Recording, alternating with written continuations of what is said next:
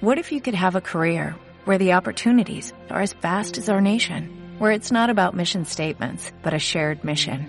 At U.S. Customs and Border Protection, we go beyond to protect more than borders, from ship to shore, air to ground, cities to local communities. CBP agents and officers are keeping people safe. Join U.S. Customs and Border Protection and go beyond for something far greater than yourself. Learn more at cbp.gov/careers. La verdad, la verdad se dice, se dice en voz alta con Norma Madero. ¿Qué tal amigos? ¿Cómo están? Les saludamos en este lunes 8 de octubre de 2012 en una emisión más de En Voz Alta. Y como cada semana tenemos nuestros invitados en mesa de debate para compartir los temas, los temas trascendentales de nuestro país. Doy la bienvenida en esta tarde a Salvador Ramos Bustamante. Salvador Chava, ¿cómo estás? Bien, bien Norma. Aquí a tus órdenes, como siempre. También tenemos la presencia de Armando Rangel. ¿Cómo estás, Armando? Muy buenas tardes. Muy bien, Norma, muchas gracias. Qué gusto saludarte. Y también tenemos la eh, presencia del profesor Pablo Arenas. ¿Cómo estás, Pablo? Buenas noches, Norma. Gusto saludarte. Buenas, buenas noches, Radio Escucha. Así es. Pues a todos los amigos cibernéticos que nos escuchan a través de la web, pues vamos a iniciar con esta con este programa del día de hoy que hay muchos temas en el ámbito político que son eh, que debemos de tratar, que debemos de tratar en esta semana.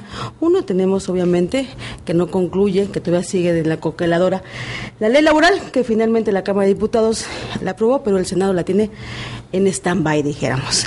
Otro de los temas es lo que aconteció eh, la semana pasada, que es la muerte del hijo del expresidente nacional del PRI, de el señor Moreiras. Humberto Moreira, este chico Eduardo Moreira que falleció y bueno ha habido mucho mucha polémica sobre este asesinato donde finalmente pues hay mm, dijéramos pues, una historia negra de, de este asesinato eh, y muchas lecturas sobre todo en la en el tema político.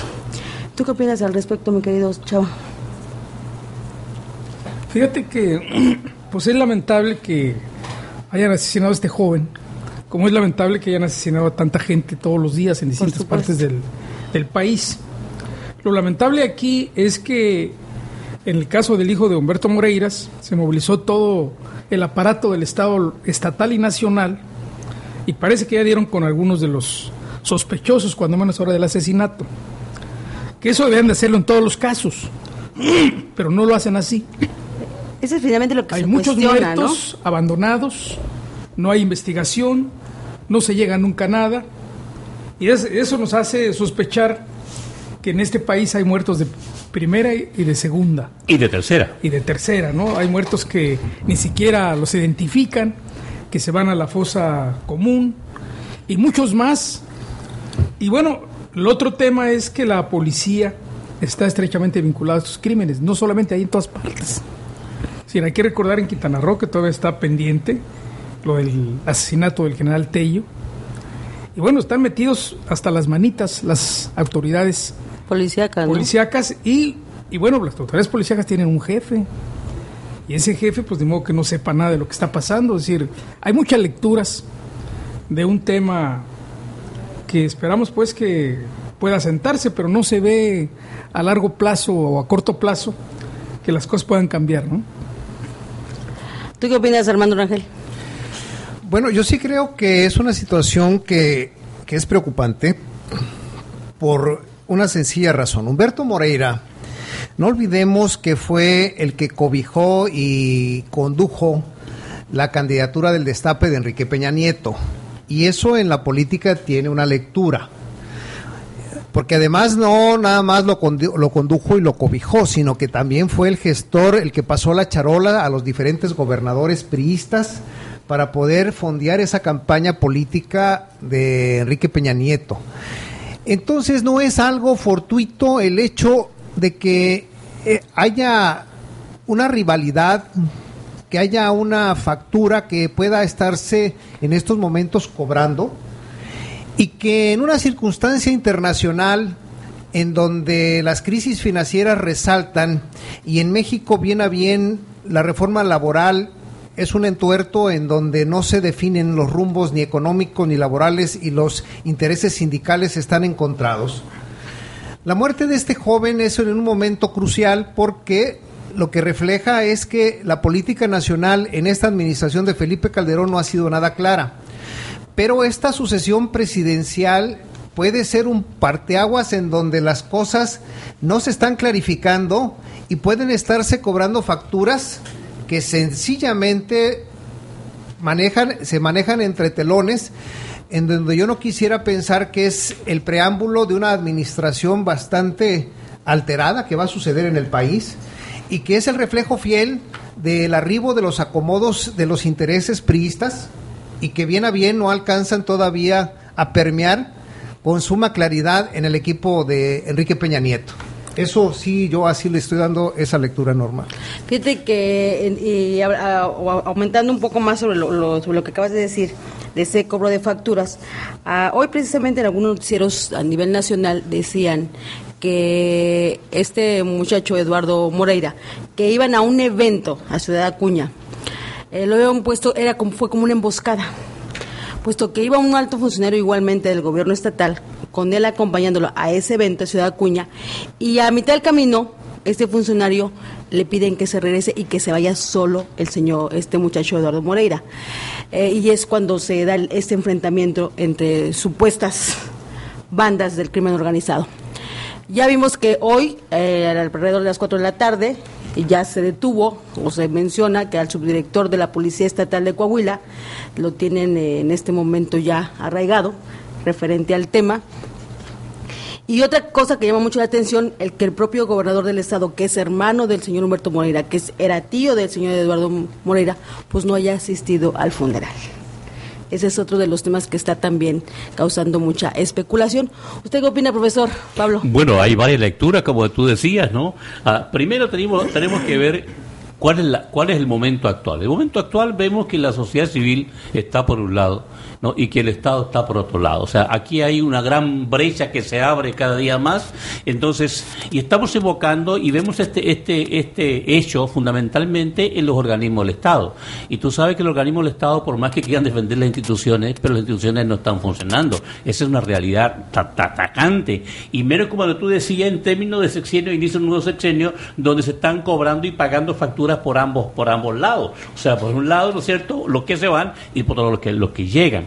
Y aquí tenemos que ver también la propia decomposición social que tenemos. O sea, si tú te das cuenta, no el Estado, el Estado mexicano, que no escapa al Estado mundial, a, la aldea global, porque es parte de él, y el modelo económico que estamos llevando a cabo hace 30 años es parte de esto, entonces hoy día, ¿qué es lo que vemos? Una gran decomposición social, una gran disposición de los tres poderes del Estado, ojo, ¿no? del Ejecutivo, el Legislativo y el Judicial, porque los tres poderes están ¿no? a un modelo económico que responde prácticamente a intereses internacionales. Entonces, lo que está pasando al interior es parte de, este, de estos reacomodos que hay y de estas facturas que se están, que se están cobrando o pagando y, realmente tenemos que darnos cuenta que no escapa, no es, eh, no es algo nuevo, pues es algo normal, como bien decía, por ejemplo, acá Salvador, es algo que vemos todos los días, todos los días estamos viendo, ¿no es cierto?, eh, matanzas primarias, secundaria terciaria, y como tú decías, ¿cómo es posible la descomposición de, de los aparatos del Estado tan grande, ¿no?, que aquí en el Estado vemos todos los días tenemos muertos y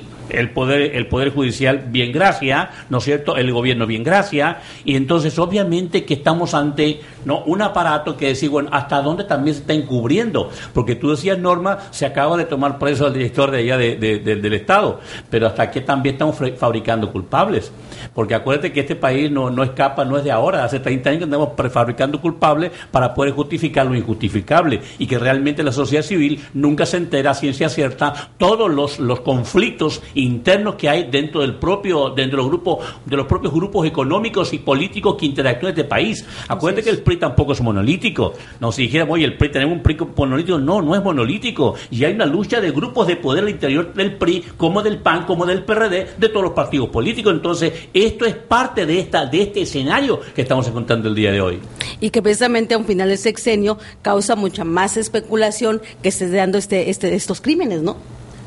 Pues yo así lo, lo, lo, percibo, Norma, el hecho de que no es, este, nunca podrá ser un crimen nada claro. Lo que sí, lo que sí es eh, para mí queda es relevante es el, el comentario en Twitter de la viuda de este joven. La joven viuda, sí. La joven viuda, en donde tú sabes, bueno, en la intimidad del hogar, en la intimidad de la, de la recámara, eh, surgen muchas pláticas y dentro de ellas eh, hay esa, esa manifiesta expresión que ya es pública de la joven viuda en donde señala abiertamente al tío político, a Rubén Moreira. Y no, no, es, no es tampoco ajeno que en la reunión previa que hubo al funeral, que, se, que fue el secretario de Gobernación en el aeropuerto Ramos Arispe, simple y sencillamente quedó de manifiesta esa actitud ya eh, confrontada entre los hermanos, ¿no? Yo planteaba como la canción de Celia Cruz, ¿no? Burundongo le dio a, a, Mutilanga, ¿no? Entonces, pues aquí es desafortunadamente la parte jocosa si la queremos ver dentro de la tragedia. Eh, ahí en ese contexto, esta serie de velos que se van enturbiando, no olvidemos que también son facturas muy, muy grandes que el gobierno de Felipe Calderón le deja a la profesora Esther Gordillo como parte de esos agravios y no cobros en, la, en la voracidad y en la avaricia de la profesora Elvester Gordillo, ¿eh? Ella no quedó satisfecha y muestra de ello es que a través de Humberto Moreira se establecieron los grandes compromisos y puentes con Enrique Peña Nieto. Es que ese es el tema. Yo creo que ahorita eh, precisamente esa cobro de facturas, como decíamos al final de un sexenio, el, finalmente el señor Moreira se llegó a mencionar, incluso en algunas columnas políticas, de que podía ser presidenciable también. Ah, por supuesto. Eh, era parte, era parte del juego político interno dentro del PRI y dentro del PAN, porque acordémonos que la alianza PRI-PAN sigue tan vigente ayer como hoy, o sea, por favor también... En los gritos, no en la... Sí, no, no desconozcamos nuestra realidad, porque si olvidamos, olvidamos la historia, prácticamente no tenemos nada que hacer, ¿no? Y esto que tú decías, de Armando, pues obviamente el capital no tiene nombre. El capital traspasa las fronteras de incluso hasta de los esposos, de los hermanos, de los amantes, de los hijos y todo esto que tenemos que en nuestro, alcance. O sea, no, es, es normal cuando el capital predomina. ¿No? Definitivamente, Salvador. La, reforma laboral es un fracaso, va a ser un fracaso, porque las medidas que son dictadas desde Washington por el Fondo Monetario Internacional y el Banco Interamericano de Desarrollo son medidas para sacrificar más a la gente de abajo, los pueblos, pero ya la implementaron los norteamericanos y los europeos y muchos países de América Latina y no han generado empleos, no han mejorado la economía, mucho menos la distribución de la riqueza. La crisis del capitalismo sigue igual. Y bueno, esto se refleja en muchas cosas, por eso da envidia lo que acaba de pasar en Venezuela. Con todas las acusaciones que le hacen al comandante Hugo Chávez, pues bueno, ganó de manera limpia. Y Capriles, que además acumuló una cantidad importante de votos, salió a reconocer. ¿Por qué? Porque en Venezuela la gente vota con la huella digital. Es decir, frente a un país que sin duda tiene conflictos muy serios, porque cada que se hacen reformas para mejorar los niveles de las mayorías, para distribuir la riqueza, para hacer cosas realmente por la gente, pues hay no puedes hacerlo sin afectar a los demás, tienes que afectar a esas minorías. Y entonces crea un conflicto como el que hay en Venezuela, pero donde las grandes mayorías decidieron que continuara ese proyecto de socialismo del siglo XXI y Capriles salió a reconocer inmediatamente su triunfo. No, no como el, el proceso que acaba de pasar en nuestro país, donde hubo un fraude gigantesco y, y, este, y tal parece que ya se olvidaron del fraude, ahora están como los vampiros sedientos de sangre y van por la reforma y van por vender el petróleo y van por vender la electricidad. Es decir, están, están en una actitud eh, sin darse cuenta que lo que están haciendo es echándole más fuego o más gasolina al fuego, ¿no? Este país no sé cuándo va a estallar, pero, pero nos espera una larga noche llena de sufrimientos para el pueblo. Yo creo que de aquí al primero de diciembre vamos a tener todavía muchas cosas que comentar referente a eso. y hablando del tema precisamente, nada más, este, don Armando, eh, de la elección de Venezuela, eh, escuchábamos que hubo una participación del 81% de la población. Eh, mencionaban algunos medios de comunicación que es histórico en Latinoamérica, ¿eh?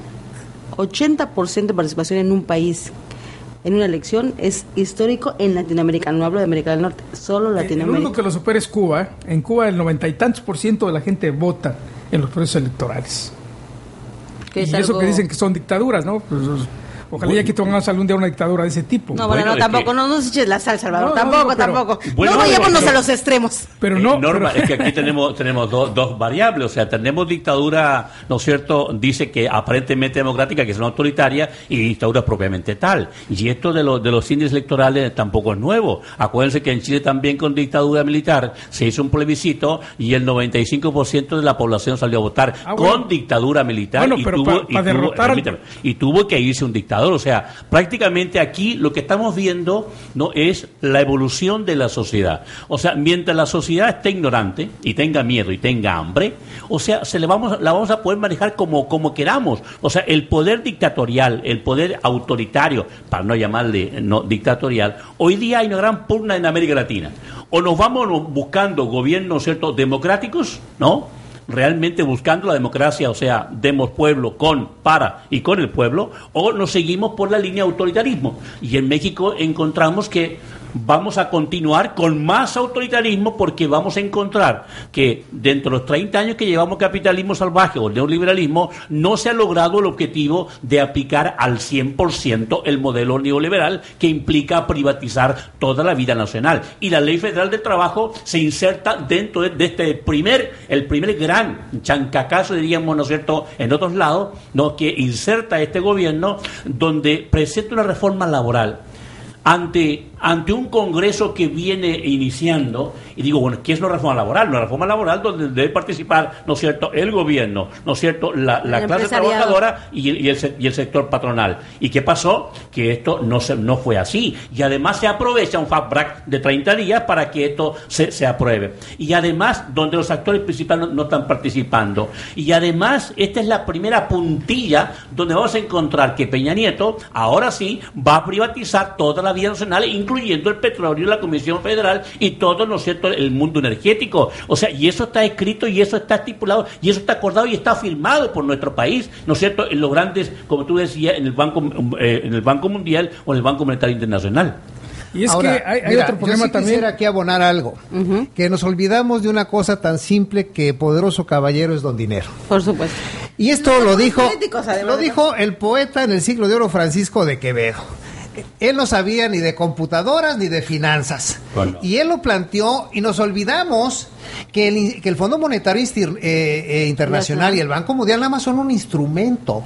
no son los entes que determinan los rumbos financieros de esta humanidad. ¿eh? Ojo, no nos vayamos con la pinta porque al final eh, la Reserva Federal de los Estados Unidos, que es la que tiene la maquinita para poder hacer echar a andar los dólares y mantener una economía ficción en el mundo, está vista que la austeridad que está marcando, que ahorita que en este momento que hay un circulante excesivo y que no hay cómo sostener la economía de Estados Unidos, la trasladan a Europa en donde quiebran en donde dos burbujas grandes, la inmobiliaria y la financiera en Wall Street, quiebran la economía. Entonces, no podemos ocultar que los excesos de la banca, de la gran industria, de la gran empresa, ahora traslada ese quebranto financiero a la sociedad civil. Y agregándole también que viene una temporada de elecciones donde precisamente esos, esos dijéramos, presiones económicas es parte de lo mismo. ¿eh? Ah, por supuesto, porque se va a definir quién va a ser el presidente de la nueva Tercera Guerra Mundial. Obvio. O sea, porque ahí no podemos quedar que, que, la geopolítica internacional interviene, porque hay que, hay, que, hay que hincar y hay que buscar humillar a la economía china a la, la economía india, que ha dado una muestra muy clara de esa evolución financiera, en donde en este momento la austeridad, sea de gobierno de izquierda o de derecha, ha incidido las dos porque se han implementado por sugerencias de estos dos instrumentos, del Fondo Monetario Internacional y el Banco Mundial, del grupo del poder que tiene esta humanidad, que no son más de cinco familias, es hombre. Es correcto, pero más sin embargo hay luz como tú lo decías, hay luz. ¿Y cuál es la luz? La luz la estamos encontrando hoy día en Venezuela. ¿Y cuál es el éxito de Venezuela? El éxito del gobierno venezolano es que Chávez ha hecho todo un trabajo al interior de las Fuerzas Armadas de su país, cosa que no lo hicimos nosotros en Chile en el tiempo de Sabor Allende. Este, este es el, gran, el gran, la, eh, ¿cómo, decirte? El, eje fundamental, ¿no? Que realmente el, el proceso bolivariano, ¿no? El proceso no venezolano, más, ¿no es cierto?, acompañado por las masas del ejército, ¿no? Que, que realmente tiene una conciencia social a diferente de otros ejércitos de otros países como el de México o el de Chile, que son totalmente para, la guerra. Ese es, ese es un eje fundamental del por qué Chávez sigue construyendo socialismo que Allende lo inició por la vía pacífica en 1970.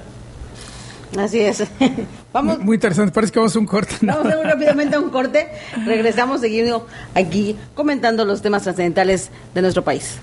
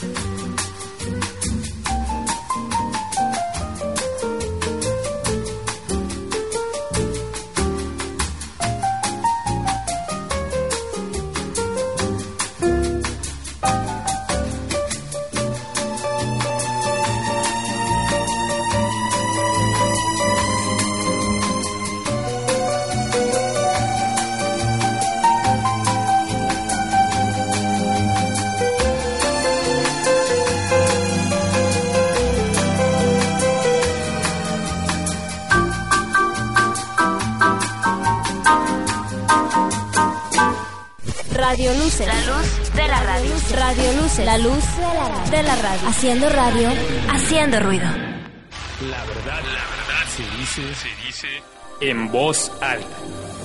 Con Norma Madero. Ya estamos de regreso, seguimos aquí en voz alta. Y bueno, también quiero agradecer aquí a Gonzalo Ramos y a Macarena Uncochea la producción y control de este programa en voz alta. Bueno, hoy precisamente hace 39 años, vamos a comentarlo también, se cumplió, se estamos cumpliendo años en el estado de Quintana de haberse constituido como estado libre y soberano. Hoy es el enero.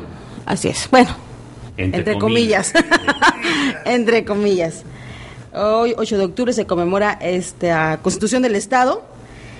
Y pues yo quisiera como quisieras algún comentario, Salvador, porque tú eres parte de esa historia de nuestro Estado. Poco, poca gente en nuestro Estado, y este es algo que Quintana Roo tiene de peculiar, porque todavía se puede hablar con la historia, a diferencia de otros estados de la República. Eh, cuando uno revisa la historia joven de Quintana Roo, porque es joven realmente, empezando primero por el último gobierno del territorio de don Javier Rojo Gómez, todo un personaje honesto, visionario, cuidadoso de las formas, pero llega después de interino, primero David Gustavo Gutiérrez Ruiz, un pillo, déjame llamarlo, fue un pillo, señor. Y luego, luego entra Jesús Martínez Ross, que ya venía traficando con maderas finas él y Mario Villanueva. Y el gobierno de Martínez Ross, que todavía hacía política, no como ahora, se hacía política, dialogaba con la gente y todo eso, Pero ahí se dieron varios actos de corruptelas. Bueno, a varios funcionarios los metieron a la cárcel. Entre ellos al Choco Azueta, que era el secretario de Pesca y que había hecho varias plantas, pero en el papel. Cuando investigan ya no estaban. Era gobernador Pedro Joaquín y Pedro Joaquín tenía intención de meter varios más, pero desde México le dijeron que ya le parara, para que no hubiera escándalos, como pasa en casi todos los casos donde el PRI no mete a la cárcel a sus funcionarios para que no haya escándalos.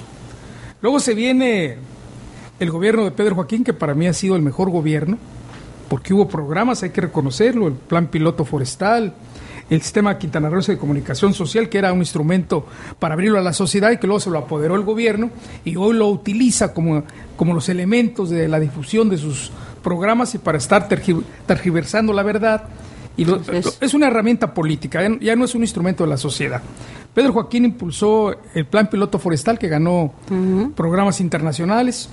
El, el, programa lechero que se nació en Cuba en una visita que hicimos a La Habana Fidel Castro le regaló a, Pedro Joaquín una vaca famosa que da muchos litros de leche y que luego ese programa vino Mario Villanueva y se lo acabó. Repartió las vacas, se acabó. Quintana Roo no producía leche. Es decir, había condiciones interesantes y Pedro Joaquín en su último informe decía que él reconocía que no le había dado toda la atención a la selva, que Quintana Roo debería eh, impulsar su desarrollo en la explotación de la selva.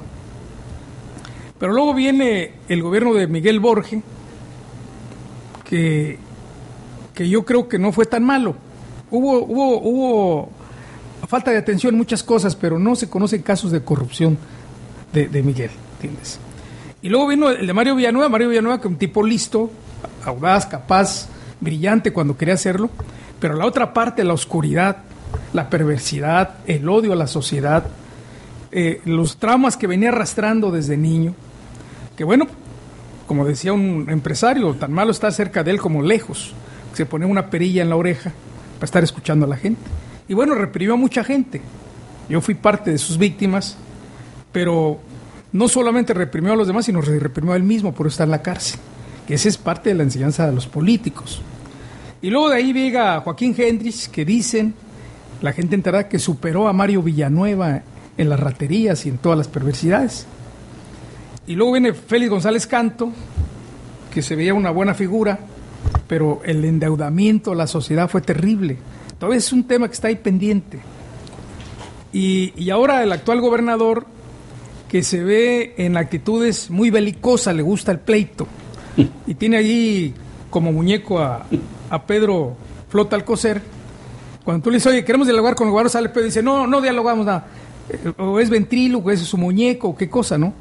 Y ahora en su mensaje de este aniversario habla del diálogo y habla también de que no hay que utilizar los tiempos electorales ahora, cuando él es el que lo está haciendo.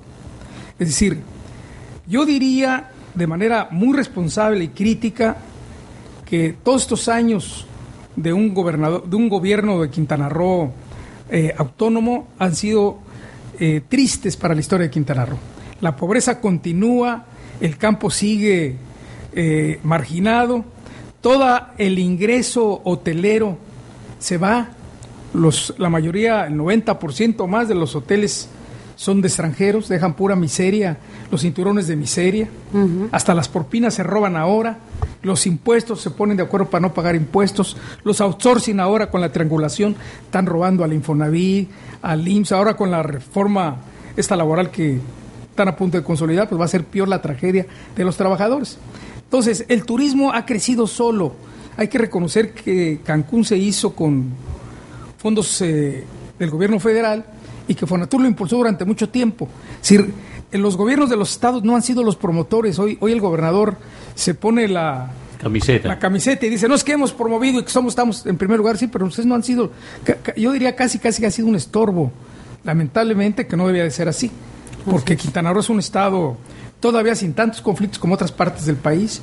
Es un estado lleno de belleza, lleno de historia. La lucha que dieron los del Comité Pro Territorio de Quintana Roo fue importantísima y no debiera tener tantos conflictos, pero los hay. Hoy tenemos un gobernador que trae pleito con todos los presidentes municipales, los de su partido y los de otros partidos políticos.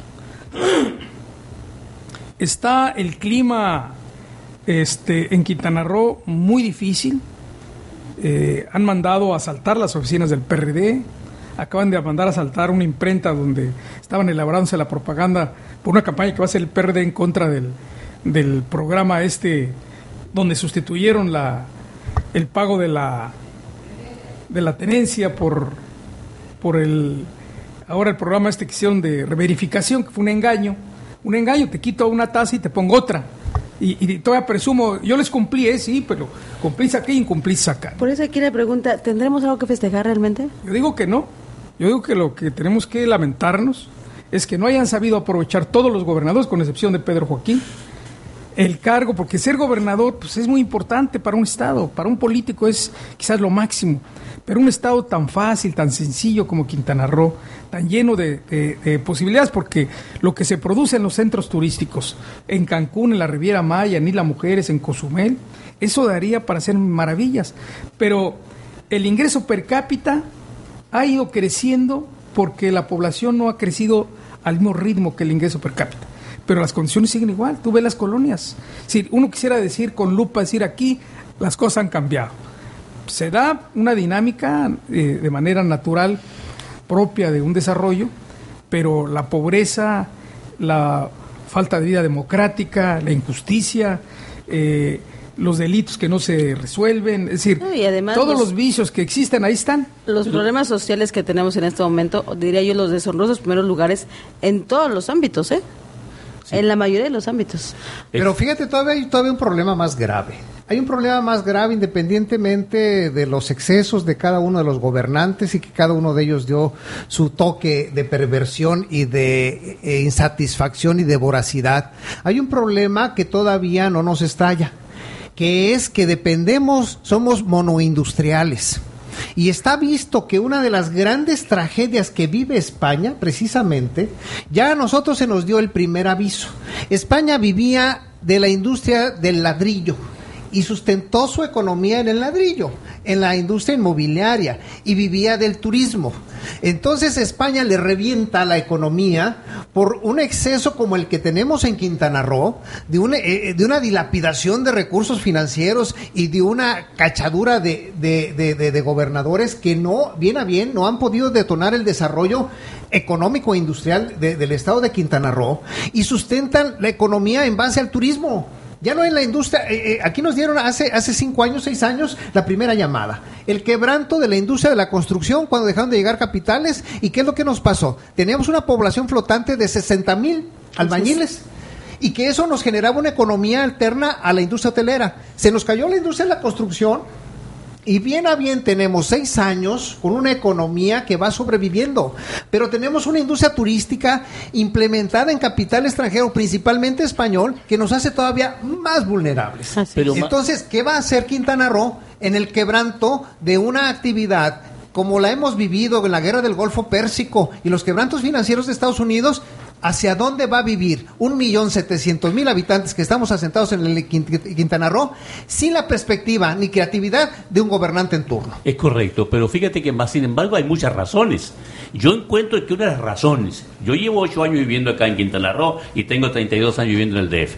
¿no? Una de las razones fundamentales es la ignorancia por un lado. Y por otro lado, la falta de preparación de la clase política. La clase política, con todo respeto, mis amigos, no tiene una formación política, ni económica, ni técnica para poder tomar, asumir la rienda de gobernar un Estado, dirigir un Estado y realmente implementar política pública. Pero estás Porque, hablando, Pablo, de clase política. Sí, sí. De, Aquí por, no por hay clase por, política. Para, para allá voy, claro. Por eso, para allá voy, te estoy diciendo, para allá voy. Y la que existió o la que es nativa de aquí la han relegado. Así es, para allá vamos. Entonces, es ahí donde quería llegar, donde no tenemos una clase política y hablamos de político y tampoco tenemos políticos, porque al final de cuentas todos somos políticos. Y tampoco pero, ha habido oposición. Y tampoco... tampoco ha habido oposición. Acuérdate que hemos dependido 31 años, 32 años, hemos dependido del centro y este, y este centro turístico que tenemos aquí no fue, no fue iniciativa de los propios quintanarroenses, si fue iniciativa del gobierno federal, donde realmente dejamos que hicieran lo que quisieran en, en este estado. Y por eso Entonces encontramos un Estado devastado, y devastado en todos los planos, devastado en, el aspecto ambiental, el aspecto social, el aspecto económico, político. Entonces, aquí igual, lo mismo que la reforma, la reforma laboral. Estamos encontrando que en el Congreso llegan candidatos, diputados, que que no son clase política, pero además, Armando, no tienen ni siquiera la preparación, ¿no es cierto?, técnica, ni administrativa, ni, ni, ni, ni, ni menos filosófica. Ni filosófica para poder hacer una reforma constitucional. O sea, estamos viviendo en el mundo de la simulación, que yo siempre lo he dicho. O sea, seamos realistas ya, no simulemos más. Digamos las cosas como son, digamos las verdades como tal, y así nos repriman, pero así es la, así es la realidad.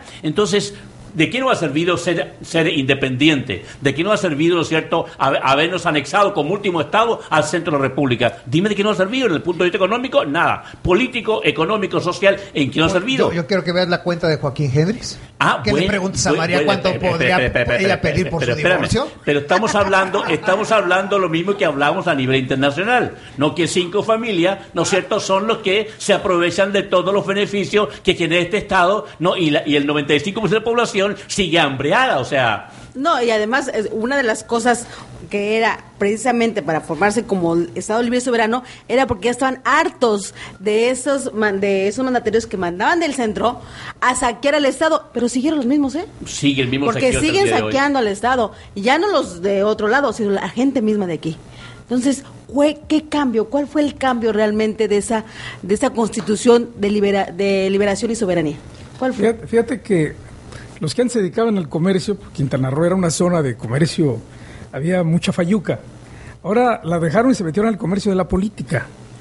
Ahora son presidentes municipales, son gobernadores, abandonaron el comercio para dedicarse al comercio de la política. Salvador, es que la empresa más rentable el día de hoy es la política. Así es. Crear un partido político, la política es lo más rentable el día de hoy. Y lo que tú decías, cuando uno los mira, dice, bueno, a ver, ¿qué estudian? ¿Qué leen? ¿De qué se nutren? ¿Cuáles son sus ideas? ¿De qué sueñan? ¿Cómo sueñan con resolver los problemas, con quiénes se juntan, de qué platican, de qué hablan, y te encuentras que es terrible su incultura, su falta de formación, su falta de convicción, obviamente su falta de visión, y no sueñan, lo que están pensando es saber cómo enriquecerse, cómo estar haciendo un negocio aquí, un negocio allá. Por eso se ponen irascibles cuando alguien los critica, cuando alguien les dice algo, se enojan, se enfurecen. Ves solo un grupito es solo un grupito de jóvenes inexpertos de supuestos políticos expres, porque esos, esos son, ni siquiera como tú mencionabas, no hay formación, no hay educación, no hay visión de nada. Tú hablas con un secretario de Estado en este momento, el que se te ocurra, y no tienen visión de nada, Salvador. Por eso están, están a la inmediatez con un teléfono en, un, en las redes sociales. En las redes sociales. Enajenados totales. Pero además, esas redes sociales son un balcón para estos esos políticos porque te das cuenta cómo piensan. Y todavía es peor de lamentable. ¿O no? Yo, yo decía en uno de mis artículos que antes de irse Félix González Canto de gobernador, dio dos muy malos ejemplos. Eliminar a sus dos principales adversarios metiéndolos a la cárcel.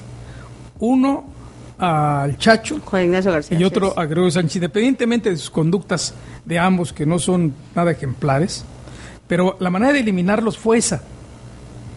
Es un mal ejemplo para un joven gobernador como es Roberto Borges, porque ahora se quieren resolver los problemas con el golpeteo, con el grito, con la amenaza, o tratando de comprar voluntades pensando en ese dicho que dice que todo lo que se puede comprar en política siempre será barato. Pero hay gente que tiene ideas y principios y que no lo puedes comprar nunca. O tratar de imponer una autoridad no de respeto, sino de temor. Que ese es lo grave del asunto. Norma, pero es que eso se perdió, Norma. O sea, cuando hablamos, cuando tú hablas de respeto, si hoy día, Salvador, mi querido Rangel, hoy día estamos viviendo un estadio animal, es un retorno al estadio animal donde prevalece el estadio animal y, el, estadio humano desapareció. Entonces, dale a un, a, un pseudo político, entre paréntesis, dale a un joven, ¿no es cierto? Dale dinero y dale poder y si me embrutece. ¿no? Es lo mismo que pasa en la casa. Dale a un hijo que no tiene ninguna formación, dale dinero y dale poder y el tipo se va a desbocar.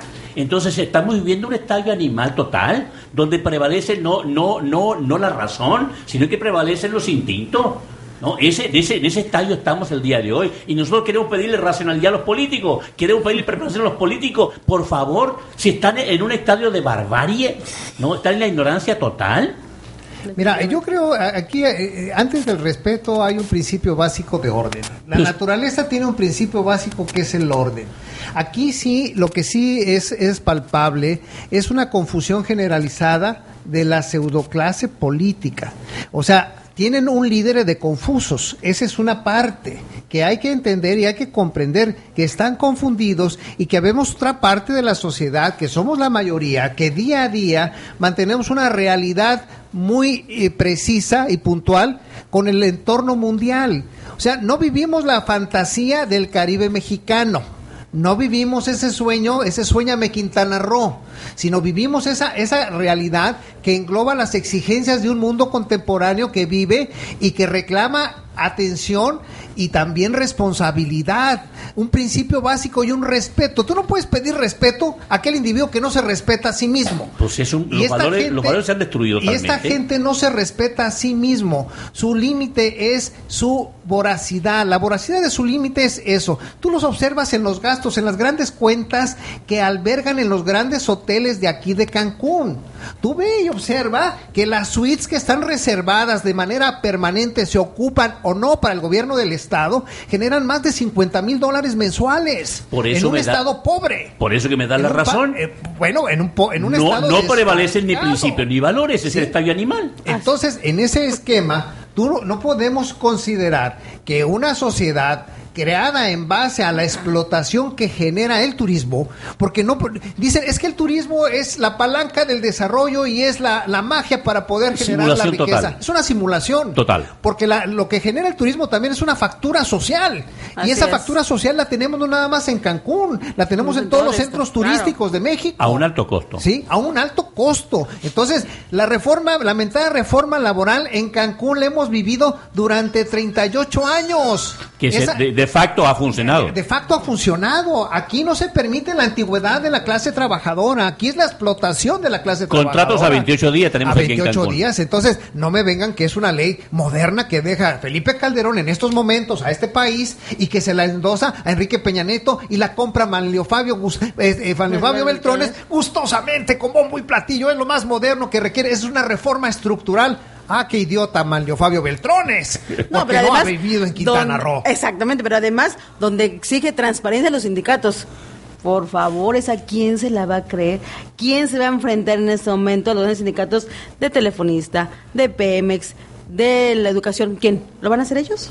Definitivamente es que, no. Es que, es que mientras, a ver, Norma, mientras, mientras los sindicatos estén controlados por el PRI, históricamente, históricamente así y por el PAN también. Y por, eso, y por el PAN también. O sea, no, no, no nos hagamos, eh, eh, no, no, eh, no, no, no, no, nos cubramos de, de, otra cosa. Mientras el poder lo siga manteniendo, ¿no es cierto?, los organismos del Estado mexicano, ¿no? Y hablando de Ejecutivo, Legislativo, Federal, y las instituciones y, lo, y, y, las, y los grupos económicos, vamos a seguir igual, no va a haber un cambio para, pero para nada. Oye, Acuérdate que los sindicatos, pues si hasta el ejército está controlado por el PRI, por, por con todo lo que me llamó la atención fue la candidez de Silvano Aureoles el coordinador de la fracción parlamentaria del PRD allá en el Congreso, porque si él hubiera estado 28 horas, 24 horas más en Quintana Roo, hubiera visto el remedo de reforma política que le querían vender, porque la exquisitez de esa reforma política aquí se vive diariamente durante los últimos 38 años.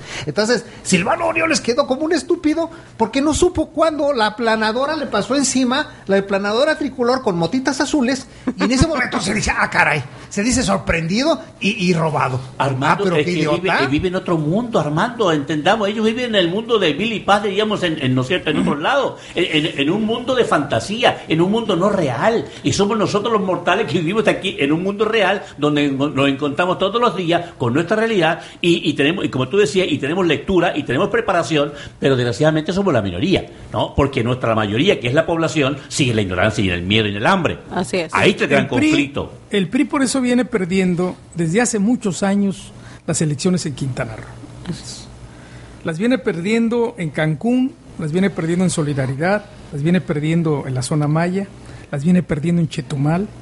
Solamente se han mantenido con trampas, utilizando los recursos frente a una oposición que sigue siendo débil y frente a una sociedad que vive angustiada por la sobrevivencia, por el empleo, por, el, por la comida, y que bueno, por eso explica tanto suicidio.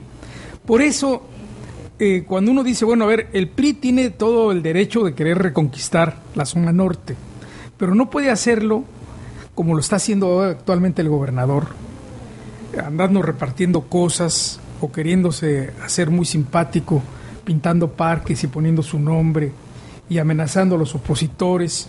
¿Está retomando este, toda la estrategia de la izquierda?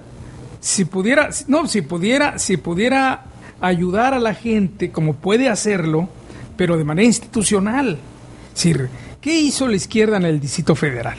Implementó un programa para los adultos mayores, pero para todos, no selectivo como lo hicieron aquí con, con, el, con la ley, la ley que, que se hizo bajo presión de los entonces diputados Ligia Arana y Felipe y Enrique y Rafael Quintanar.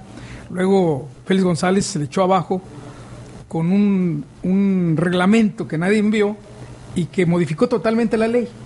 Y entonces diseñaron ese programa de viejito no sé qué, pero en plan eh, solamente selectivo.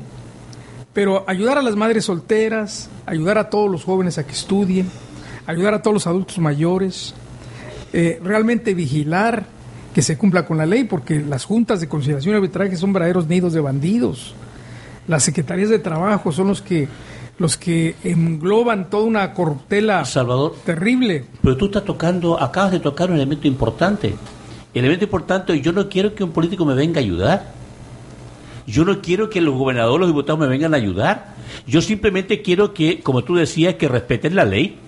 No, que respeten la constitución, que respeten los reglamentos y que realmente, ¿no es cierto?, la, la, población participe y que la población, ¿no es cierto?, realmente reclame y que la población realmente, ¿no es cierto?, se asuma su responsabilidad, que te doy poder, ¿no es cierto?, pero ese poder tú tienes que responderme ante esa, ante esa, ese exigir, voto que estoy, ese, exigir, ese voto que estoy dando, porque, claro, porque cada elección te doy un voto, te doy un voto para que tú, tú te conviertas en mi empleado y yo en tu patrón, pero aquí se me invitan los papeles por mi hermano, ¿no es cierto?, cada vez que yo voto la, la, sociedad civil, ¿no es cierto? Los políticos se convierten en patrones y yo me convierto en su trabajador. Entonces, el patrón me tiene que venir a ayudar. Ya basta. Si no somos un Estado benefactor, si no somos, no somos de primaria, somos nosotros que tenemos que despertar y despertar la, la, la, la población de sociedad civil para que realmente no me vengan a ayudar. Yo no quiero venir a ayudar, yo quiero participar, yo quiero tomar las riendas de mi manzana, de mi colonia, de mi región, de mi, de mi, municipio, que realmente lo fortalezcamos todo. Eso es lo que yo ando buscando, porque ya basta de políticos que me vengan a ayudar. Yo no quiero que ningún señor me venga a ayudar. Si yo tengo la fuerza de trabajo y tengo la capacidad para hacer lo que yo quiera. No, y de exigir finalmente porque por eso pagas impuestos. Pues sí. Finalmente ellos no nos hacen ningún favor. Todos los días es parte estoy- de su estoy obligación. pagando. Ese es, el parte. otro tema importante. Los políticos de cualquier nivel, ya sean presidente de la República, gobernador, diputados, senadores, diputados locales, hasta regidores, creen que el voto es una autorización permanente para que hagan lo que quieran. Exacto. El voto, como en otros países, si te doy el voto, cualquier asunto me lo tienes que consultar a mi pueblo. Si para decirte para dónde vas. hubiera una democracia. Si hubiera una democracia y si, y si estuvieran, estuvieran bien, bien centrados en lo que es la representación popular, pero no lo hacen. Por eso se ha negado al referéndum, al plebiscito, a la revocación de mandato, porque ya los hubiéramos mandado a la basura. No que llegan al poder con todas sus trampas y luego creen que ya es de manera definitiva. Deciden lo que quieran hacer para proteger a sus grupos de interés económico, en este caso con lo de la reforma laboral, a los empresarios, eh, con el asunto de el petróleo y, y Pemex a las empresas transnacionales. Si se olvidan que el voto no es de manera definitiva, pero bueno, hace falta que este pueblo despierte. Despierte y se ponga cabrón y entonces podamos salir de una manera diferente, ¿no? Ese es, ese es el gran drama Y, y, donde que estamos entendamos que somos corresponsables, Salvador, porque nos convertimos, ¿no es cierto?, en corresponsables de lo que está de lo que está pasando. O sea, culpamos a los demás y nosotros qué? ¿Qué es lo que hacemos? ¿Qué estamos haciendo? ¿Cómo estamos despertando? Por lo menos nosotros tenemos la oportunidad de estar aquí en radio, ¿no es cierto? Y disertando, no, hablando con, hablando con la verdad y buscando, ¿no es cierto?, la verdad. Pero ¿cuántos, cuánta población tenemos que ni siquiera se dan cuenta de, lo- de su realidad concreta todos los días? Fíjate, hablando de esa realidad precisamente, el día de hoy en la sesión solemne que se da en el Congreso del Estado, hablan de que deben de armonizarse para que tengan unas buenas relaciones todos con los, con los municipios y demás. O sea, ¿en qué mundo viven? Es que primero va el garrote y después ahora ven, ven Vamos a armonizar parte un besito porque y es parte garrotazo, ¿no? de los proyectos para poder tener una seguridad turística. Señores diputados, no lo entienden. No nos hacen ningún favor. Es su obligación. Y precisamente en esta semana, en la revista Los del Siglo, manejamos un tema de investigación donde damos el ausentismo de esos diputados locales que tenemos en el Estado, donde cobran sin que vayan a trabajar, ¿eh? sin que vayan a trabajar más diputados. Pues te puedo decir que faltan de 21 a 30, 40, o sea, a la sema- este, al mes de días y no van. ¿Y a poco se los descuentan? Por eso, Norma, te decía hace un rato Bueno. que la mejor empresa es crear partidos políticos porque yo, a diferencia de Armando, ¿no es cierto? Hoy día, ¿quién predomina? El capital financiero y los partidos políticos, ¿no es cierto?, que son los que más ganan. Porque la, la industria está paralizada, Rangel. El No, campo mira, está paralizado, Rangel. mira, hay una Está quebrado, este, Ah, Pablo. Está quebrado, están extinguidos. Hay una muestra clara, eh, por ejemplo, a- ayer la, la- la escuchamos y la observamos con toda puntualidad en un, en, un esta- en un país como es España, en el encuentro de fútbol. Tenía que ser en el fútbol, ¿eh? Sí. Tenía que ser además y en el fútbol. El circo. Solo así tiene relevancia, en- fíjate. en el- Qué en el- grave. En el encuentro de Barcelona y el Madrid, ¿sí? Ahí los catalanes ya pidieron y exigieron su autonomía, ¿sí? Del gobierno de Mariano Rajoy. Así es. Entonces, obviamente que ese tipo de acciones son las que aquí en Quintana Roo, en base a ese clientelismo electoral que mantienen de bajo perfil, en donde no consideran que si con los despidos, con los contratos de cada 28 días, con la actitud dis- displicente de la improductividad y la ineficiencia, no han cerrado la planta productiva de hidroponía maya, Así no la han condenado, fíjate, que ellos la pasan por una cuenta de 400 millones, pero ejercieron 1.200 millones de Así pesos, es. que bien a bien Así nadie es. sabe en dónde quedaron 800 millones de pesos. Así es. Y condenan a una comunidad indígena al retraso continuo y sistemático y endémico para poderlos teniendo sometidos a toda esa voracidad que la, la, la, la, la burocracia en Quintana Roo y el culto, el culto al Estado. No hay mejor deidad que aquel que gobierna este Estado. La quema de incienso no alcanza las toneladas de incienso que requieren, no por lo voluminoso que sea Beto, Por sino eso- por lo que simple y sencillamente en todo su trayecto va de quema de incienso por toda la carretera que transita. Por eso, Armando, mientras, mientras sigamos en un estadio total- totalitario, ¿no es cierto?, y no democrático, vamos a tener culto al Estado, culto a la personalidad, y la ignorancia y el hambre, ¿no es cierto?, va a predominar. Entonces, fíjate, la, la falta, la ausencia de creatividad para generar oportunidades, fíjate, en un, en un lugar donde la biodiversidad es la esencia de la naturaleza donde vivimos. Así es. en donde hay una serie de actividades productivas por hacer, pero no las llevan a cabo porque, ¿sabes qué implica? El que el hámster que traen en la cabeza empiece a caminar en la ruedita. Y eso simple y sencillamente no es posible y tolerable para ellos. Todo que sea el dispendio, la fiesta, el derroche, la bacanal, eso sí va con ellos. Mientras tú no estés de acuerdo en estar en esa bacanal que es continua y constante, simplemente, estimado amigo, no tenemos cabida. no hay cabida. Ese, ese hámster que tenemos evolucionando y caminando, simple y sencillamente es contrario al espíritu de ellos. No hay innovación, no hay compromiso y simple y sencillamente estamos en el ostracismo y en el oscurantismo continuo. A eso yo le llamo el estadio animal. Justamente el estadio animal. Pues ahora sí que vamos a ponerle, como, en- como dicen las películas, esa historia continuará. Porque hablar del tema es muy amplio. Pero además, vuelvo a repetir la pregunta al inicio del programa. ¿Tenemos algo que festejar en el estado de Quintana Roo? Al contrario, yo creo que tenemos que seguir prendiendo incienso, como decía, o prendiendo velas, ¿cierto? y realmente ocuparnos de los problemas, como mencionabas uno de ellos, que es precisamente el grave problema que se acaba de ocurrir eh, precisamente en la zona maya, en donde el origen de este estado, que precisamente es la cultura maya, estamos en este momento, se acaba de fulminar. Si no nos preparamos, si no, nos, si no nos empezamos a activar y no convocamos a la sociedad civil a organizarse, a unirse y a salir de la ignorancia, vamos a seguir viendo la deprecia- la, la, de- de- de- la, la famosa depredación de todo, de todo. Y cuando digo todo, es todo, la parte material y la parte espiritual de este Estado. Estamos en convulsión. Fíjate, aquí lo que se aplica y es constante, y por eso te digo, a mí cuando me dijeron que había que hablar de la ley laboral, yo decía, bueno, ¿cuál ley laboral?